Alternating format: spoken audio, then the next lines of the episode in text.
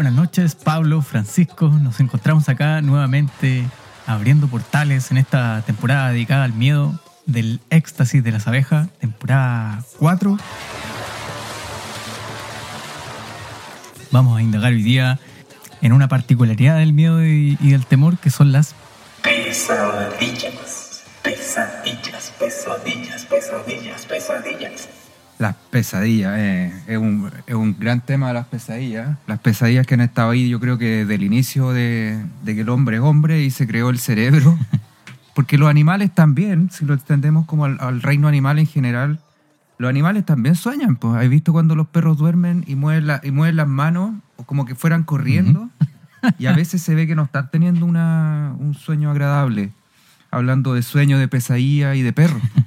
Eh, que, que también a propósito de este miedo pesadillesco, estamos acá para hablar un poquito también de, la, de este capítulo Metalhead de la serie Black Mirror. No sé si nos pueden contar un poquito de ese capítulo para ir, ir haciendo el enlace con, lo que, con las pesadillas.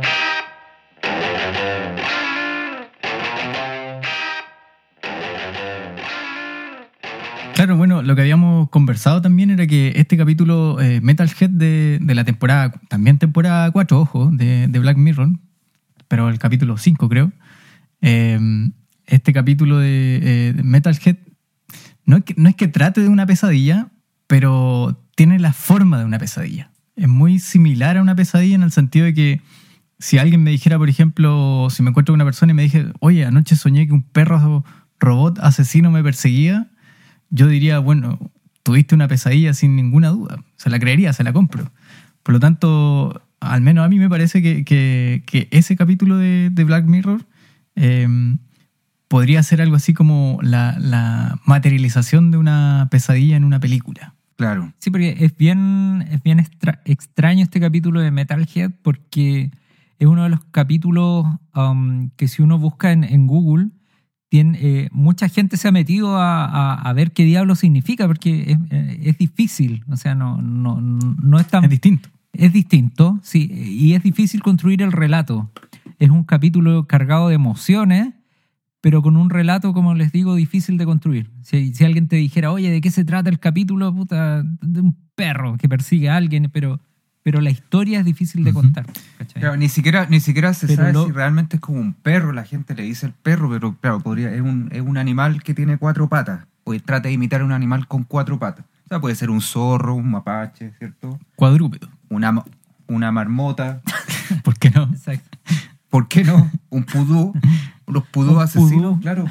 Un pudo. Y eh, sí, pues y es bien cuático porque son, son seres como inteligentes, por inteligencia artificial súper desarrollada, que tienen como objetivo eliminar a todo ser vivo, Claro. incluido a los humanos, obviamente. Tal Y entonces tienen un, tienen un dispositivo que cuando le salía ese, ese globito, una bomba de racimos. una bomba y después, claro, explotaba y eso te, te, te clavaba esos, esos, esos chips Como, para rastrearte. como geolocalizadores. Un geolocalizador, sí. Y a todo esto era bien doloroso de sacárselo. Ni Sí, siquiera era como que, ah, me saco la cosita, no. No, que te quedan incrustados súper fu- profundamente. Así que, Quizá a lo mejor deberíamos, como así muy rápido a modo de contexto, que son tres personas, una mujer y, dos- y dos hombres, ¿cierto? Que llegan a, a una especie como de, de fábrica abandonada, eh, donde no había más otros seres humanos, y ellos llegan a, a buscar algo, a tratar de rescatar algo, eh, que no se sabe muy bien lo que es y que está en una, está, está en una bodega. Y cuando dan con el, con el objeto o con la caja que tenían los objetos que ellos eh, andaban buscando, aparece este, este cuadrúpedo, ¿cierto? Esta marmota, este perro asesino, eh, que este pudo asesino, que lo identifica y lo empieza a seguir hasta la muerte. Y, en, y, en el, y al comienzo, claro, se mata rápidamente al- a, los dos hombres y queda solamente la mujer viva. Y el capítulo sencillamente va a tratar el resto de lo que queda de la carrera de esta mujer, tratando de, de esquivar eh, la persecución del, del perro asesino en medio, en medio de eso, ¿cierto? La emoción constante, de la, eh, son, son, no sé, más de 30 minutos de solo persecución. Escaso diálogo, probablemente nada de diálogo, y, y una escena final que es la decidora finalmente. y es una mujer más encima que está sola. Como que en ningún momento se, se topa. Se comunica con alguien claro. por, por. Claro, pero, pero está sola, pues no hay, no hay más humanos, no hay animales, no hay nada. Y yo, yo igual alguna vez tuve una pesadilla así. Oye, pero eso... Hace muchos años, sí. ¿Qué, Pablo? No, lo que, lo que iba a decir antes de, de que pasemos al, al minuto íntimo de, de Francisco, sus pesadillas. El, eh, sí, porque este capítulo tiene mucho, mucho de, de- del miedo en el sentido de que es tu mente la invitada a completar esos espacios vacíos. Yo soy un ferviente creyente en que la mayoría de nuestros miedos residen en nuestra cabeza, ¿cachai? Que los miedos, los temores, eres tú el que los pones frente a ti. Eh, y en este capítulo de Metalhead es un poco lo mismo, porque nunca se te dice de quién, quién comanda estos perros, ¿cachai? ¿Quién los mandó a matarla? ¿Qué hizo ella para ser objeto de, de- de- de persecución? ¿Qué pasó en el mundo para que existan estos perros? ¿Qué fue a buscar? Entonces, tu mente es la que tiene que completar todos estos espacios y probablemente los completa con cosas que, que a ti te dan miedo, no sé, no sé, pues se vislumbra un apocalipsis. Algo tuvo que haber pasado para que esté tan la caga, ¿cachai? Alguien malo tiene que haber mandado a estos perros. Seguramente están yendo a buscar medicinas, ¿cachai? Porque alguien debe... que- ¿a ¿Qué, Algo ¿Por qué valdría la pena Mm. arriesgar la vida? Exacto, ¿cachai? Entonces tu mente va completando todos esto, est- estos espacios. Al final el relato solo existe en tu cabeza. La, el capítulo lo que te, te, te entrega es una atmósfera y eres tú el, el invitado a construir la historia. ¿cachai? Sin, sin embargo, al final, cas- casi como anecdóticamente, te, te- te tiran el mazazo que final, o sea, te muestran que lo que andaban buscando era una caja que contenía unos peluches. Y, y- y uno podría preguntarse, bueno, ¿y, para esto todo arriesgar la vida a este, a este punto? Ahí, ahí hay, hay- hay otro campo que se abre, digamos, porque yo, yo no soy para nada experto en el capítulo ni en la temporada, pero el capítulo siguiente de, de- de Black Mirror que viene es el de Black Museum. Museum Museum. y, Museum. ¿Mm? Eh, y en ese capítulo aparece algo, un guiño co- como a estos peluches, que eran una especie de receptores de donde se vaciaba la conciencia. Yo no sé si algo tendrá algo que ver ahí o no. La, la gente más experta lo sabrá. Eh, pero uno podría preguntarse eso. ¿va- ¿Valió la pena eh, arriesgar la vida por, por esos peluches? ¿Qué de importante habrán tenido? Eh, Mira, yo no, yo no soy experto tampoco en, en Black Mirror ni en la temporada 4, pero como experto en peluches te podría decir que, que no eran tan valiosos. experto en ositos Teddy. Los expertos en ositos Teddy no, no valían tanto la pena. Yo creo, Eso- no, yo creo que sí valga la pena cualquier ex- excusa, por, por muy tonta que pueda parecer. Eh, las excusas movió al mundo. po. Eh, Puede ser. entonces, quizás los peluches representan otra cosa, no el, el- el objeto en sí. Eh, y por eso los necesitaban urgentemente. Y aparte, lo otro que a mí no me queda claro es, quizás, bueno, yo veo muy mal en general las, las películas y las series, las veo muy mal, me pierdo a cada rato. Pero estos perros, ellos no sabían de la existencia de estos perros, o vudúes, o marmotas eh, robóticas. Lo- ¿Los humanos? Claro. Lo- e- e- en específico estos tres humanos Ah, que, estaban no en- que están en la historia. Porque van, pero van ya con cierto miedo de que se les va a aparecer algo, o van así como tranquilamente. Sí, va- no, no, no. Van sabiendo Claro. que están haciendo algo que probablemente está más allá de las capacidades que tienen. Cuestionándose también. Cuestionando si, si valía la pena. Claro, Mm. claro. Ahora, este capítulo, eh, y, y creo que lo, lo- lo dijimos ahí en un par de WhatsApp preparándolo, eh, está en reunión de pauta. en reunión de pauta. Con los practicantes. Sí. No está muy bien valorado porque es muy distinto al resto de la serie. Eh, pero, pero no sé quién, quién de ustedes lo decía el otro día, eh, que también nos pone en un escenario bien distópico y, extraño con, con- con el futuro. O sea, pero es un futuro muy, muy apocalíptico muy- y muy de guata también. Y, en ese sentido, eso puede ser interesante al mismo tiempo, porque nos pone eh, en, en diálogo con las formas de- con posibles formas de, de, de- los robots, creo yo, no sé. Y yo me acuerdo que, pensaba en esto, cómo, va a ser nuestra relación con, con, con lo robótico cuando esté, cuando estos, eh, no sé, pues hayan entrado de manera más dura en nuestra vida más cotidiana. Ese escenario donde un perro asesino te sigue hasta la muerte, eh, a lo mejor no lo vamos a ver en, en esos términos, pero sí quizás nos puede tocar lidiar con algo que no, no nos va a entender en tantos seres humanos. No sé, yo, le- yo les comentaba el otro día, ¿cómo le explico a un robot eh, que no saque el permiso, el salvoconducto? Cu- cu- Cuando no hayan pacos humanos y hayan pacos robot, ¿cómo, cómo le, voy, le voy a explicar algo? ¿Cómo, voy- cómo genero el diálogo ahí? Mm. Ah, pero mira, ahí hay algo interesante porque en mi casa al menos, es una tontería, tenemos uno de estos asistentes de Google. Eh, Siri, no, ese es de, de, de Apple. sí, de Apple. Y sí, pues entonces tenemos eso y constantemente en la casa, por ejemplo, cuando yo quiero poner música, tengo que, que decirle, oye, quiero poner tal música, y lo pone, pero a veces no me entiende, y, y entramos en un diálogo medio weón, pues así como, como yo le subo la voz porque me enoja que no me entienda, ¿cachai? Y Una weá, pues yo, yo lo entiendo. Y, y- y mis hijos también han, han aprendido a interactuar con, con, con este asistente de voz, ¿cachai? Que finalmente es un, un robot, pues, ¿cachai? Con, Oye, ah, perdón, pero a propósito de esa escena que contáis, hay una serie que se llama eh, Years and Years de HBO, que, que hay algo de eso y la serie es muy buena. Y es muy parecida de Black Mirror. Bueno, y, y probablemente la, la tecnología, eh, volviendo al tema de las pesadillas, y Black Mirror lo hace muy bien, que um, probablemente la gente de 100 años atrás no tenía este tipo de pesadillas o de perturbaciones pensando, oye, un, un pudú robot me va a salir persiguiendo, pero hoy día no parece algo tan, tan desquiciado de pensar. Yo no creo, sé. yo creo que hace 100 años sí. Recuerda que está la imaginación de cómo veían el futuro. Hay muchas ilustraciones de gente que se, imagi- se imaginaba cómo iba a ser la Tierra en 100 años más, ¿cachai? Y dentro de estas posibilidades eh, estaban los robots. Ahora, si se les pasó por la cabeza que estos robots nos iban a terminar asesinando, mm, puede ser. Pero yo creo que finalmente no va a pasar eso. O sea, al final está escrito ya en nuestra historia que quienes se matan a, a nosotros somos nosotros mismos, pues, ¿cachai? Ah, nosotros ah, o mismos sea- nos matamos. Entonces, ¿qué, qué robot? ¿Cachai? O sea, ¿Qué tú, con- tú tú confías en las tres leyes de Asimov, ahí cómo, cómo son las que tres el robot leyes? no puede causar, no, no puede asesinar al creador, Sí, no, no se hace daño, una wea así. Las tres leyes, así tres leyes.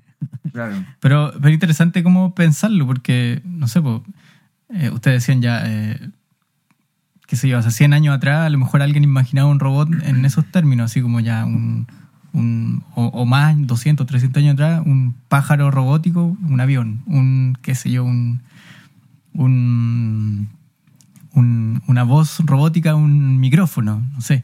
Claro. Pero ¿cómo imaginábamos Internet? ¿Cómo imaginamos cuestiones que no tienen correlato directo con la realidad?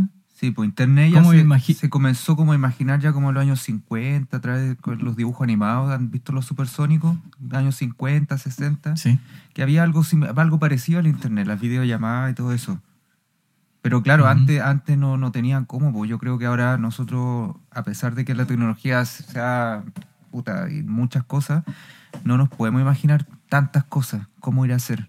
Como que nuestra capacidad de imaginación es limitada en ese sentido. Es como cuando te dicen, cuando Ujú. chico trata de imaginarte el infinito, el, el- el- cuánto mide el universo, ¿cachai? No se puede, porque nuestra Mm. mente no llega hacia allá. No llega. Mm. Entonces, ¿cómo ir a hacer? Entre, en 300 años, en verdad, no lo sé, weón. No, quizás, quizás. y mira, es, es curioso, a mí me pasó Conviviendo con que- los robots, sí. Hoy día conversaba con, unos estudiantes, unas estudiantes en realidad, que, estaban presentando un tema que el- en las vanguardias artísticas, el futurismo, etcétera, y mencionaban esta idea de que el futurismo tenía algunos colores, colores de cierta intensidad, etcétera. Y nos preguntábamos, bueno, ¿qué colores tiene el futuro? ¿El futuro nuestro? ¿Qué, colores le asigno a ese- futuro? Es interesante preguntarse porque, no sé, a lo mejor antiguamente eran colores fuertes, qué sé yo, medios metálicos. Ahora serán que medios transparentes, Sí. pero, pero este capítulo nos ofrece el blanco y negro como sinónimo del futuro. Extraño, ¿no? Claro, Eh, el blanco y negro era como para deshumanizar aún más el tema. Ah, interesante. Sí, Y para intensificar este el carácter apocalíptico, pues, ¿cachai? Como- claro. Y como homenaje a las películas de terror de los años 50.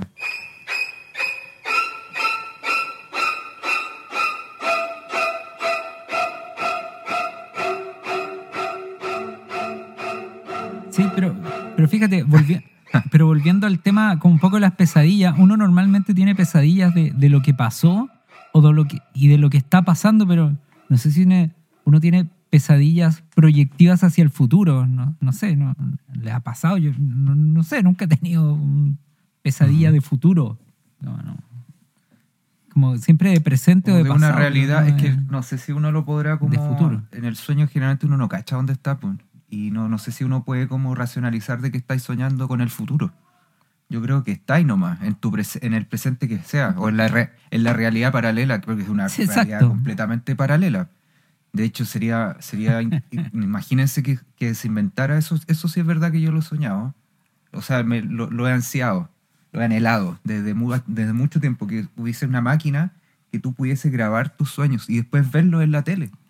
Esa weá sería loquísima. Esa weá sería muy cuático. Ese sería un capítulo de, de Black Mirror sin Sí. problema. Sí, pues. Buen punto, bien. Ya te, están ya, te van a llamar de... Claro, guionista. Los guionistas, claro. Oye, pero ¿y siempre habremos hecho esta distinción entre sueño y pesadilla? Hasta donde entiendo yo, los griegos, por ejemplo, parece que no distinguían eso, como que todo, todo el material onírico era, era lo mismo, digamos. ¿En qué momento nos pusimos a, a entender que unos eran buenos y otros malos? No sé. No sé, tú, tú eres el filósofo aquí, pues no. Yo creo que esa pregunta roza lo filosófico, porque No es sé. como el miedo es como una sensación tan natural eh, de todos los seres vivos, eh, no solamente de los humanos, que cuando tú sueñas algo que te da miedo, te despiertas con otra actitud. O, haber o, soñado. o hagamos... O, o- Mm. o- sí, o vámonos a otros ámbitos como más biológicos. O sea, ¿cómo sabemos que tenemos miedo? Porque hay un correlato fisiológico que te indica que tenéis miedo, pues, ¿cachai? Cierta, no sé, pues, disposición en la respiración, en la musculatura. Y si el miedo, o sea, y si el sueño te, te conduce a esa a, a ese correlato fisiológico, es como, puta, sí, fue, una pesadilla, porque hay sueños que no te provocan eso, po. ¿cachai? O como, entonces tú decís, sí, este, este sueño me dio miedo porque mira cómo estoy, ¿cachai? O sea, como, y este otro no. Claro, claro. Mm. Pero será solo como de algo fisiológico? Porque, no sé, yo me estoy acordando ahora que eh, en términos así como más culturales, eh, siempre ha habido esto como de velar por el sueño de, no sé, el una cuestión más judeo-cristiana, el ángel de la guarda. eh, supongo yo que en otras culturas también está, Ah, ya, ya, está ya, esta cuestión de cuidar el sueño de Ah. acompañar para que no para que no suceda algo malo, qué sé yo. Bueno, y ahí viene Jung y Freud y todo esto a decirnos, bueno, porque es en el sueño donde se destapan pasiones, deseos, ámbitos que, que la vida pública no lo permite, pues, ¿cachai? Entonces, la, en el sueño también puedes pecar. Mira, interesante, ¿se, se puede pecar? ¿Qué, qué dice Dios de todo esto? ¿Dios está en los sueños o no? Los practicantes. Dios con... Pra- Practicantes, por favor, saquen la Ouija. Vamos Los- a... claro. Porque, o sea, alguien, mira, mira, un católico que sueña que tiene un acto impuro, ¿es pecado? Palabra, obra y omisión. La, la palabra, güey, o sea, pregunta. O sea, yo, ¿qué yo creo que según los más pues. cristianos, cualquier cosa es pecado, pues, incluyó que soñar de que, no sé, Ahora, yo. eh, como dice la follaste con la esposa de tu mejor amigo, no sé, por ejemplo. Mm. Entonces yo creo que el, el tipo se siente culpable o la tipa, pero yo no creo que Dios debería meterse con los sueños de las personas. Es que yo quería llegar ahí porque yo no. Yo creo que ahí uno tiene que ser libre, en algún lugar tiene que Sí, ser sí. libre. Yo, yo no entiendo eh, más allá, Pablo sacó a Jung, pero alguna vez me parece haber escuchado o leído por ahí que eh, los, los sueños y las pesadillas son terreno de lo individual y, y- y Dios y los demonios son terreno de lo colectivo.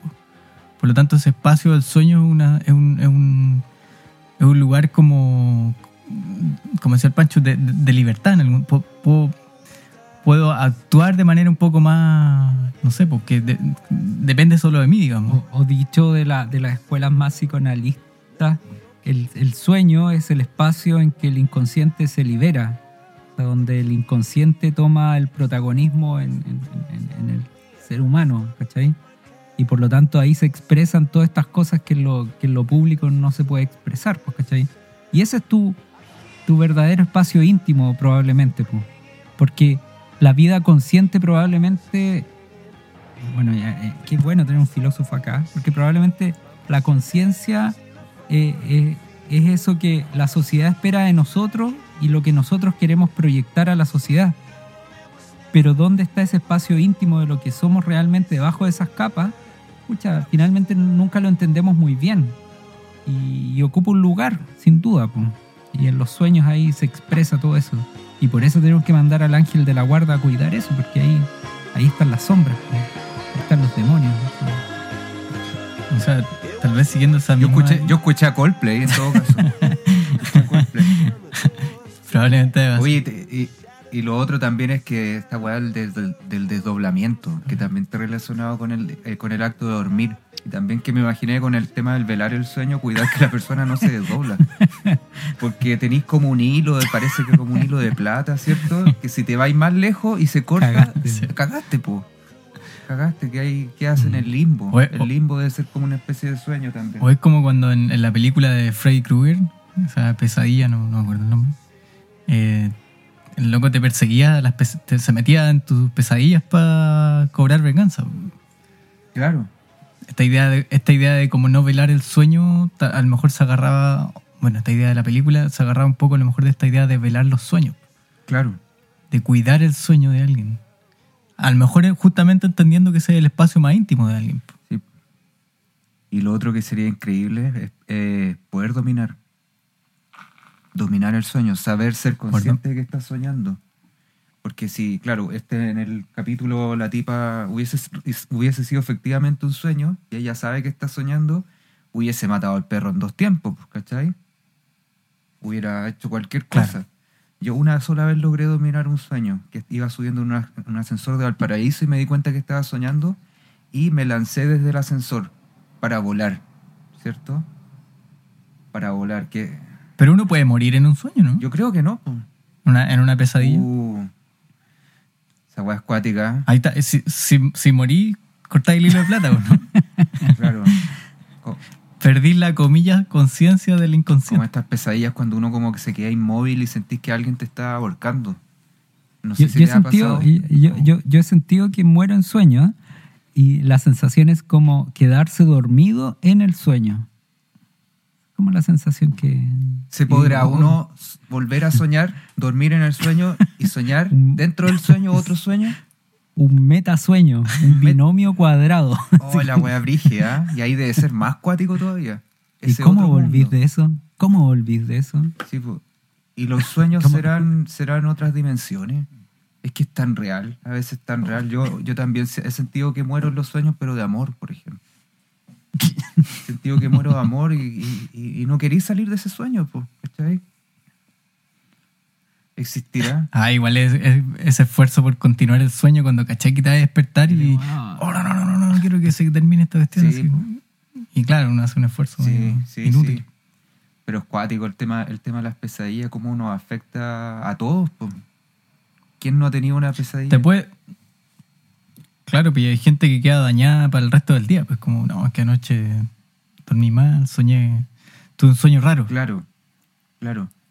Y, y- o te deja preocupado, o cuando soñaste que a alguien conocido le pasa algo, es como que le querís decir, ¿cachai? Oye, ano- anoche soñé Mm. contigo, me pasó esto, te vi acá, estás bien, no sé qué. Como que...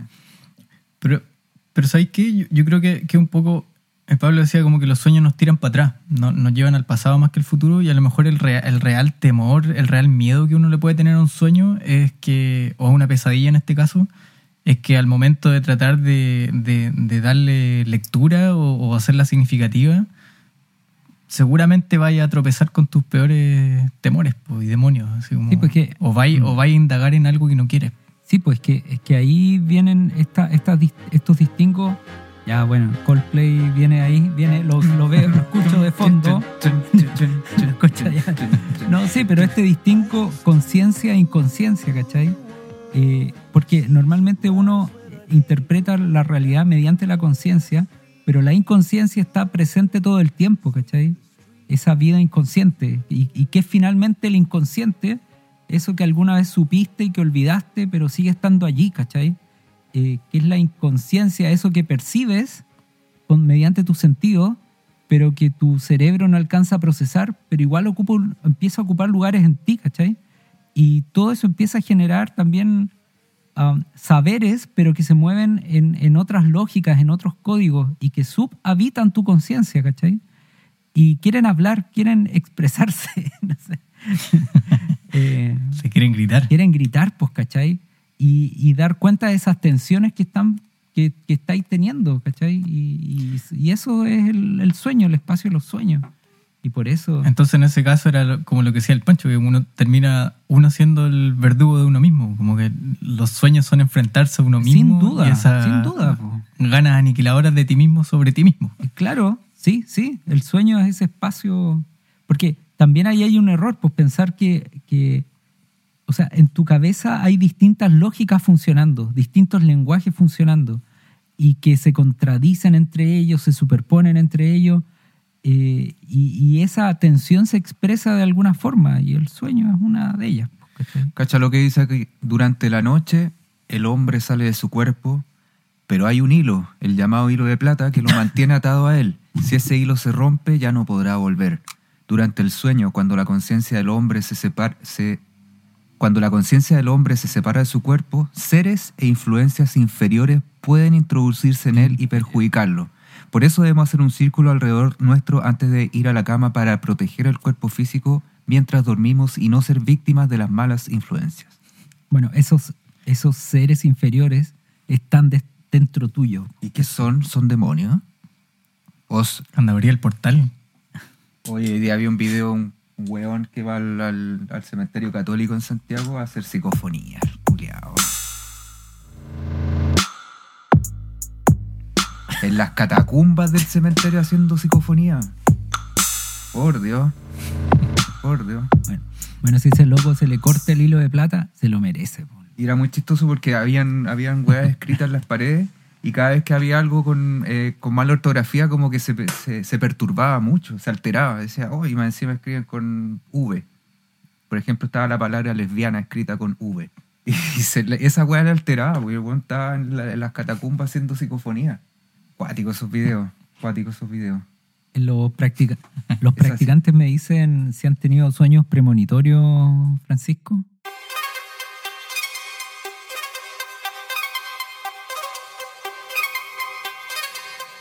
Sueños premonitorios, no, no tengo esa capacidad de ver el futuro.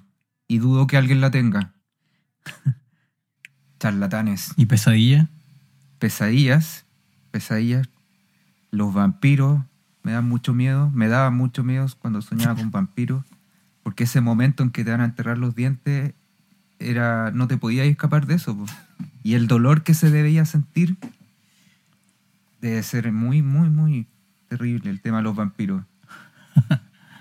Sí. Y te mordían muy fuerte, Pancho. Es que ahí, ahí era tanto el miedo que parece que despertaba porque nunca llegaba ese momento.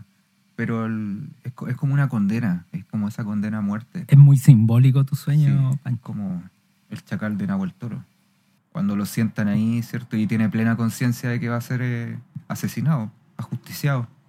Buena película. ¿Y ustedes con qué, qué pesadillas te- les dan así como, uh, como muchito miedito? Bueno, en mi caso yo les contaba el otro día que hay una que se me repite. Se me repite, en realidad no es que tenga muchas pesadillas, pero desde chico se me repitió hasta, hasta viejo y me, me veía yo en una, como una hoja de un cuaderno de matemáticas. Tal vez ahí mi, mi vínculo con las matemáticas.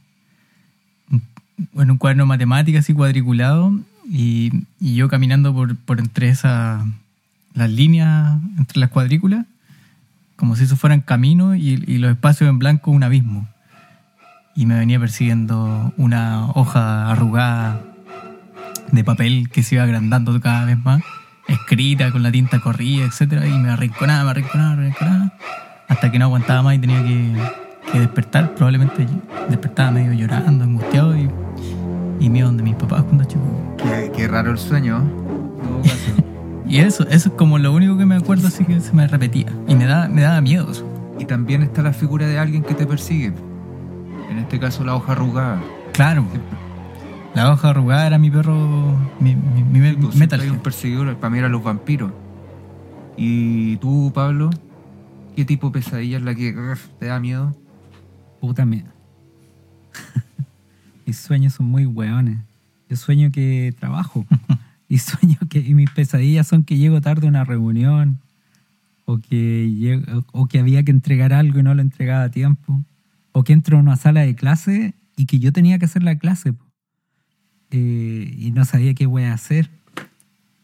Sueños Y tontos. si entregaba eso atrasado, ¿de qué te pasaba? Buena pregunta, po. probablemente nada. po. Pero, en- pero mi mayor verdugo soy yo, po. ya lo dijo Ten Chin Han, ¿no? ¿Cómo se llama? ¿Quién? ¿Quién? Bu- Bun, Jung Chul Han. Bul Chun Han, sí. Sí, sí. No pesadillas de ese estilo, pesadillas pajeras. Pesadillas ñoñas. ¿De qué trabajo? Bueno, el trabajo una, es una pesadilla, el trabajo creo yo. Sí, sí, absolutamente. O sea, si yo no trabajara, obviamente me dedicaría a otra cosa. Admiro a esa gente que hace lo que ama y que le pagan por eso. Eso, bueno, y esa persona que, que tuviera una vida muy satisfactoria eh, y que por lo tanto no tiene como esas tensiones extrañas, igual tendrá pesadillas, no sé. Que duerma como un lirón. ¿Habrá alguien que no tendrá pesadillas? Quien no tenga pesadillas. Sí. o- O hay personas también que no sueñan o dicen no soñar, así como muy escasa.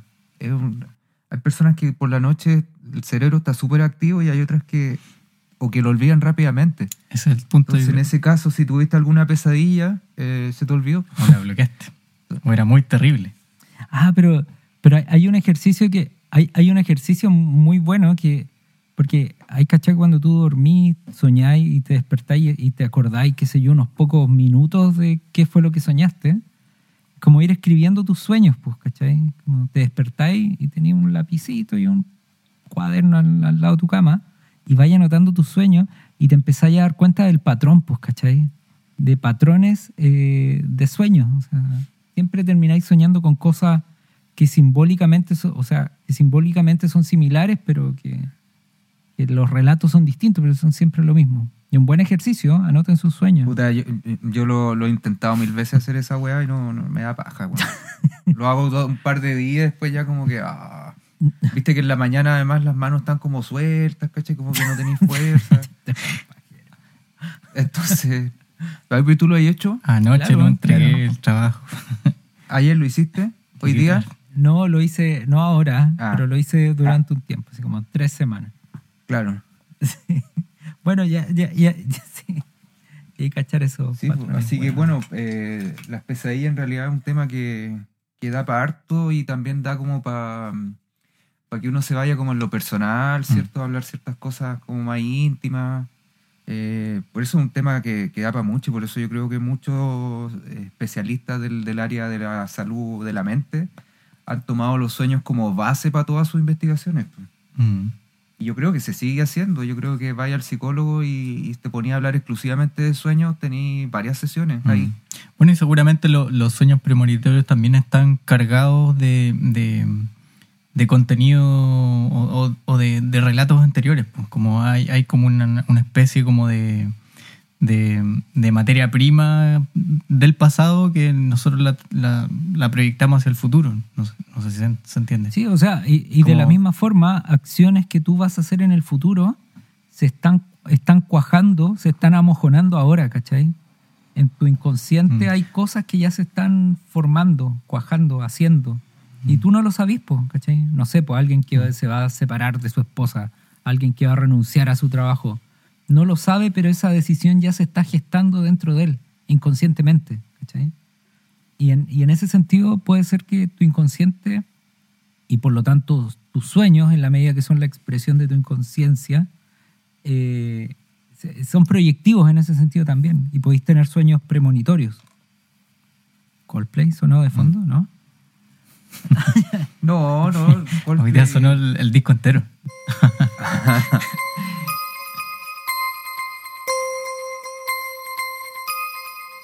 Sí. Bueno, así que el capítulo igual está bueno. Pues en un principio puede no gustar por el tema que a no todos les gusta ver cosas, por ejemplo, en blanco y negro.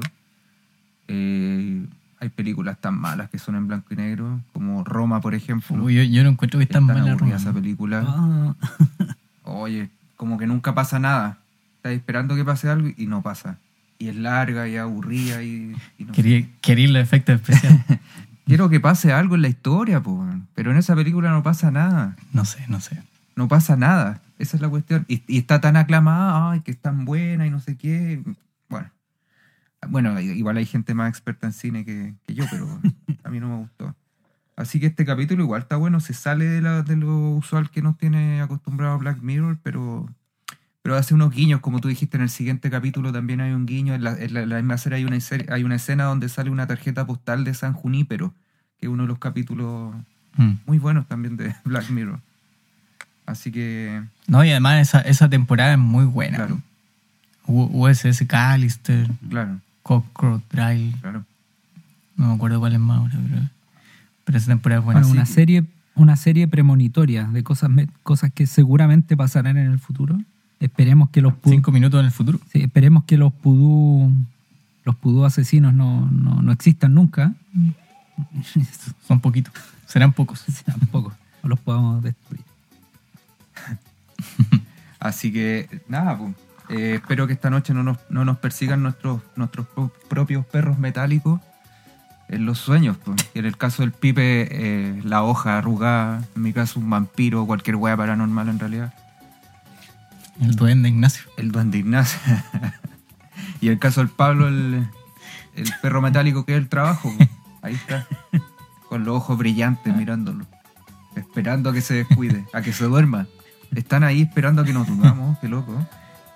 Así que Oh. nos vemos allá pues, en esa en esa dimensión desconocida que algún día y que algún día se invente esta máquina para poder grabarlos La vemos en la tele. Estaría buena esa, ¿eh? Ahí, bacán Sí. ya Ya, pues. nos vemos para la próxima buenas noches Oh, well.